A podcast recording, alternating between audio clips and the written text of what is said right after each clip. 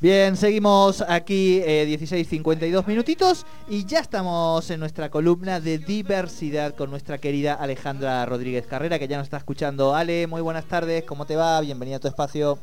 Hola chicos y chicas, buenas tardes, ¿cómo les va? ¿Cómo estás, Ale? ¿Bien? Muy bien, ¿y ustedes? Muy bien, muy bien. Qué bueno. Buenísimo. Ale, yo esta vez hice ahí, encontré una noticia de impacto, exacto, y dije, esto lo tenemos, tenemos la suerte de tener una columna de diversidad, además que es profe de historia, que sabe del imperio austrohúngaro, de todo lo que tiene que ver con Europa también, y dijimos, se lo vamos a, a proponer a Ale, que con mucho bueno. gusto nos ha dicho que sí. Ale, bueno, un poco lo que, lo que charlábamos hoy es precisamente esta discusión que se ha dado en el mundo del fútbol en relación a que eh, los alemanes querían ponerle los colores de la diversidad al estadio donde se va a jugar con Hungría. Y el gobierno húngaro actualmente eh, lo podemos enmarcar en un gobierno ultraconservador de estas nuevas derechas, digamos, europeas, eh, ha levantado el grito en el cielo y finalmente la UEFA ha dicho que no se le pueden poner los colores de la diversidad y le quita ese compromiso con los derechos que había planteado Alemania. ¿Cómo es esto? Claro, eh, en realidad yo pienso que por eso es necesario a veces que todos los avances que, que las personas eh, como ciudadanos, como ciudadanas vamos consiguiendo, digamos, en la, eh, a lo largo de la historia, eh, tienen que ser reconocidos por ley, porque si no pasan estas cosas, vos te das cuenta, digamos, que eh, viene un gobierno, ¿no? Con, con, con, otro pensamiento, con otra ideología política, y yo creo que mmm, esto de que a veces se, se, se, escucha, viste, como que los partidos no tienen ideología, lo, lo escuché el otro día acá de alguien de, del partido provincial, también digo para hacer una, una, una, uh -huh, una referencia uh -huh. local, eh, esto de que los partidos, las ideologías no existen, es mentira, porque tarde o temprano eh, sigue, digamos, eh, predominando eh, alguna eh, cuestión ideológica que mm, yo te diría eh, hasta rosa lo religioso, ¿no? No solamente el, pensamiento político, sino lo religioso, porque cuando se discuten estas cuestiones relacionadas con el colectivo LGBT, con la bandera del orgullo, eh, te das cuenta que la oposición, digamos, a esto, viene de sectores religiosos, fundamentalistas religiosos, ¿no? Es decir, ¿de, de qué otro sector puede venir, no? Es decir, eh, a ver, sup suponte que eh, el, el, presidente de Hungría, porque allí tienen un, un gobierno eh, republicano, como ustedes decían, ya hace uh -huh. muchos años que cayó el imperio austrohúngaro, eh, fuera de derecha, creo que es de conservador, de derecha, y, y, bueno, y con eso, digamos, no, no, no, no afectaría en nada su posición política o ideológica en torno, digamos, a las libertades individuales. Pero en este caso, cuando vos te das cuenta que hay una oposición a, a, a, la, a la bandera del orgullo o a lo que tiene que ver, porque hace poco además Hungría se, se, se, conoció que, eh, que prohíbe eh, claro. hablar de, de, diversidad en, en, las escuelas, ¿no? Exacto. Y sobre todo de homosexualidad, como si esto fuera una enfermedad. Yo digo, ¿cómo retrocedemos, no? Es decir, qué increíble cómo en Argentina y en el mundo y en Alemania, Alemania reconoce el tercer género. O sea, ustedes imagínense los alemanes que ya han reconocido un tercer género, digamos que están avanzadísimos en leyes que tienen que ver, de hecho Alemania sí. eh, tuvo una, tiene una ley de identidad de género muy parecida a la Argentina, uh -huh. es decir, han, han avanzado tanto y sin embargo países que están ahí a pasitos de Alemania tienen, digamos, estos retrocesos, ¿no? Que además, eh, digo, esto de la, la, la, patologización, ¿no? De, las identidades de género, las orientaciones sexuales, es del siglo XVIII. Es decir, eh, no, no, no, se puede concebir que en pleno siglo XXI haya gobierno, haya, haya personajes políticos que sigan hablando de patologizaciones o de, este, de cuestiones relacionadas con, eh, con eh, la homosexualidad o la transexualidad, como si fueran, digamos, trastornos, ¿no? Y además, fíjate que el otro día estaba viendo, escuchando un informe de, la comisionada de derechos humanos, que es la expresidenta de Chile, Bachelet, y ella hablaba eh, que algo que le preocupaba, por supuesto que no tenía que ver con el colectivo LGBT, sino con la oposición política en algunos países del mundo, y lo citaba a Rusia. Y Rusia es un país que yo, más allá, digamos, de la felicidad que tengo de haberme puesto la Sputnik, pero es un país que no reconoce eh, y que criminaliza las orientaciones sexuales y la identidad de género. O sea, eh, digo, ¿cómo, ¿cómo puede ser, no? Personajes que están, porque a nadie se le ocurre decir en el mundo que Putin es un dictador, sin embargo está hace como 20 años en el poder, pero Maduro es un dictador, eh, el presidente Daniel Ortega de Nicaragua es un dictador porque están hace muchos años, sin embargo Putin, como ha sido reelecto como tres veces, ya debe tener como 20 años más o menos en el poder, y él, por ser, además yo creo que es propio de él, ¿no? De, él, está este constantemente hostigando a, las personas que se identifican con el colectivo LGBT, de hecho no permite la legalización del matrimonio con personas del mismo sexo en, Rusia, o sea, digo, ¿no? ¿Cómo, ¿Cómo, en el mundo vemos constantemente estos avances y retrocesos? Por eso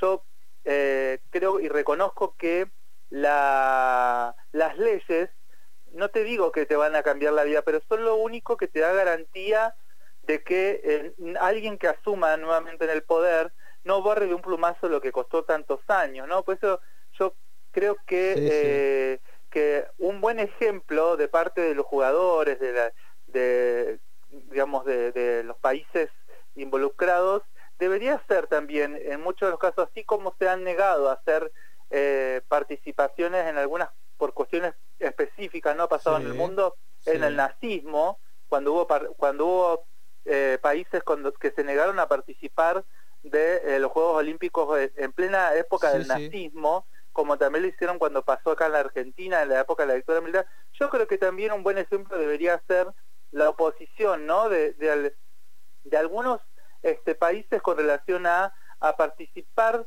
en eventos donde el colectivo donde se este, se niegue digamos este tipo de cuestiones y donde se siga hostigando al colectivo LGBT, ¿no? Yo creo que a buena hora que ojalá en algún momento haya países que reconozcan, digamos, que no participan de algunos eventos producto de, este tipo de malas prácticas. Pero bueno, eh, estamos lejos de eso, creo, eh, falta todavía a lo mejor este, gente más comprometida, ¿no? Con este tipo de causas. Claro. A mí me clarísimo, Ale, todo lo que, lo que has dicho. Y a mí también en un punto me hizo recordar este año pasado a cuando cumpliendo la ordenanza que corresponde, que así lo establece legalmente, se puso la bandera de la diversidad en el monumento a, la bandera, allí en el, en el alto, y que apareció todo una, un, sector minoritario, pero poderoso eh, y muy crítico en relación a, esto sucedido, y después se armó algún debate que otro en, en, redes sociales, digamos, ¿no? Y creo que esto que vos decís está bueno decir, bueno, eh, hay cosas que digo, cuando se discuten, se discuten ahora, cuando se aprueban, donde hay un avance, eso ya es un avance, digo, después de eso tenemos que discutir sobre ese piso, ¿no? Eh, pero bueno, se está viendo que hay claramente sectores que, que tienen una mirada muy, muy reaccionaria y un, y un nuevo, un neo ultra conservadurismo, no sé cómo llamarle. Por supuesto, porque además, yo digo, podemos discutir después, en todo caso, si, si, ponemos la bandera argentina arriba, la, del orgullo debajo, eh, dónde la ponemos, pero digo, estos debates en realidad no, no, no vienen, digamos, a solamente con la, con la, con la idea de que eh, es la es un, falso debate, digamos, en torno a la cuestión de la bandera nacional. Claro, claro. Es, es, es, simplemente, digamos, la, la negación eh, al reconocimiento del colectivo LGBT y, a, y, a, y al y la identificación de ese día. Muchas veces algunas personas nos preguntan constantemente, mira, de hecho yo les adelanto, ahora tenemos, tenemos un Zoom con, con el intendente de Centenario justamente por este tema con relación al izamiento de las banderas, con relación al tema del orgullo, porque yo sé que esto genera controversia. Eh, yo sé que a, varios intendentes, a varios intendentes esto lo generó mucho debate interno.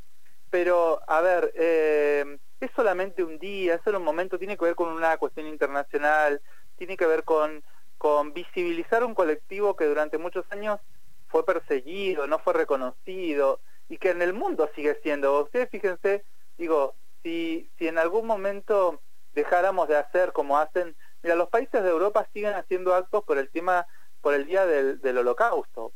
Y digo, si lo siguen haciendo, tiene que ver con una cuestión de la memoria, ¿no? Es decir, imagínate, digo, lo, que todavía hay sobrevivientes del holocausto, personas que llevan en sus vidas todavía la memoria de, los campos de concentración, de la persecución nazi, y, nadie quisiera volver a repetir esto en la historia. Yo tampoco no quisiera volver a repetir. Pero hay que repetirlo para que la gente no olvide y no vuelva a repetir un acto de semejantes características.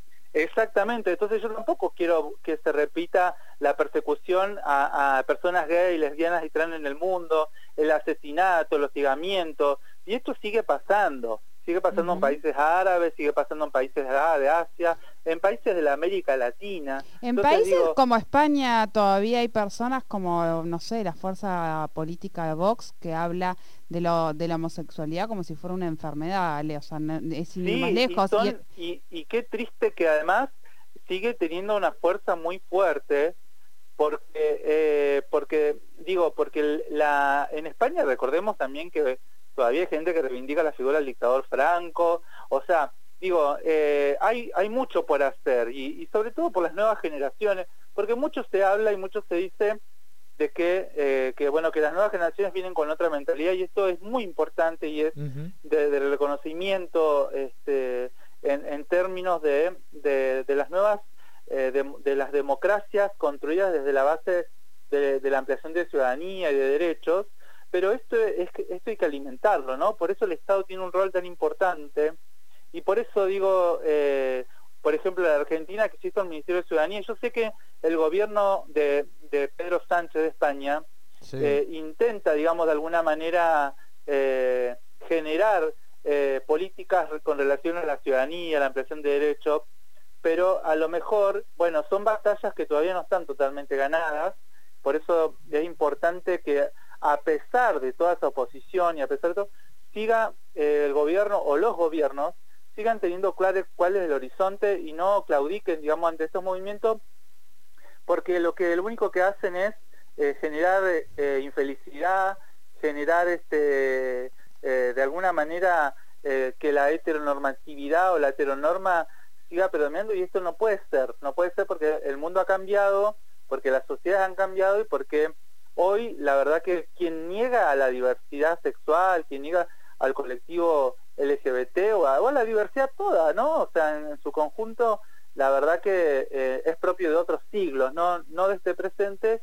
Por eso yo creo que eh, es fundamental, eh, así como en Argentina siempre decimos que más ESI, más educación sexual integral, que en España, que en Rusia, que en Hungría, que en Alemania, la verdad que este, también no puede haber más educación sexual integral porque de esa manera es la única manera que vamos a hacer que las nuevas generaciones no repitan los errores del pasado. Tal cual tal cual Ale. Eh, bueno la verdad que clarísimo eh, me encantó me encantó la columna y gracias por por prenderte también en esta propuesta de, tema. Y bueno, iremos sumando este temas para la semana que viene, ¿te parece? ¿Tienen alguna visita parroquial importante, charla, capacitación, Ale, que promocionar? Y mira, la semana que viene festejamos el, Día del Orgullo el lunes.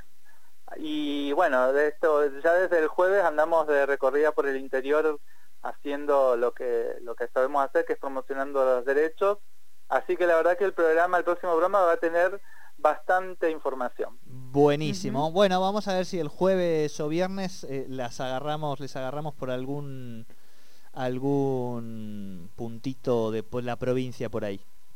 Buenísimo. Dale, besito. Un abrazo para ambos. Besos. Besos. Muchas gracias. Hablábamos con Alejandra Rodríguez Carrera. Ella es la encargada en el día de hoy de este espacio de diversidad aquí en Tercer Puente.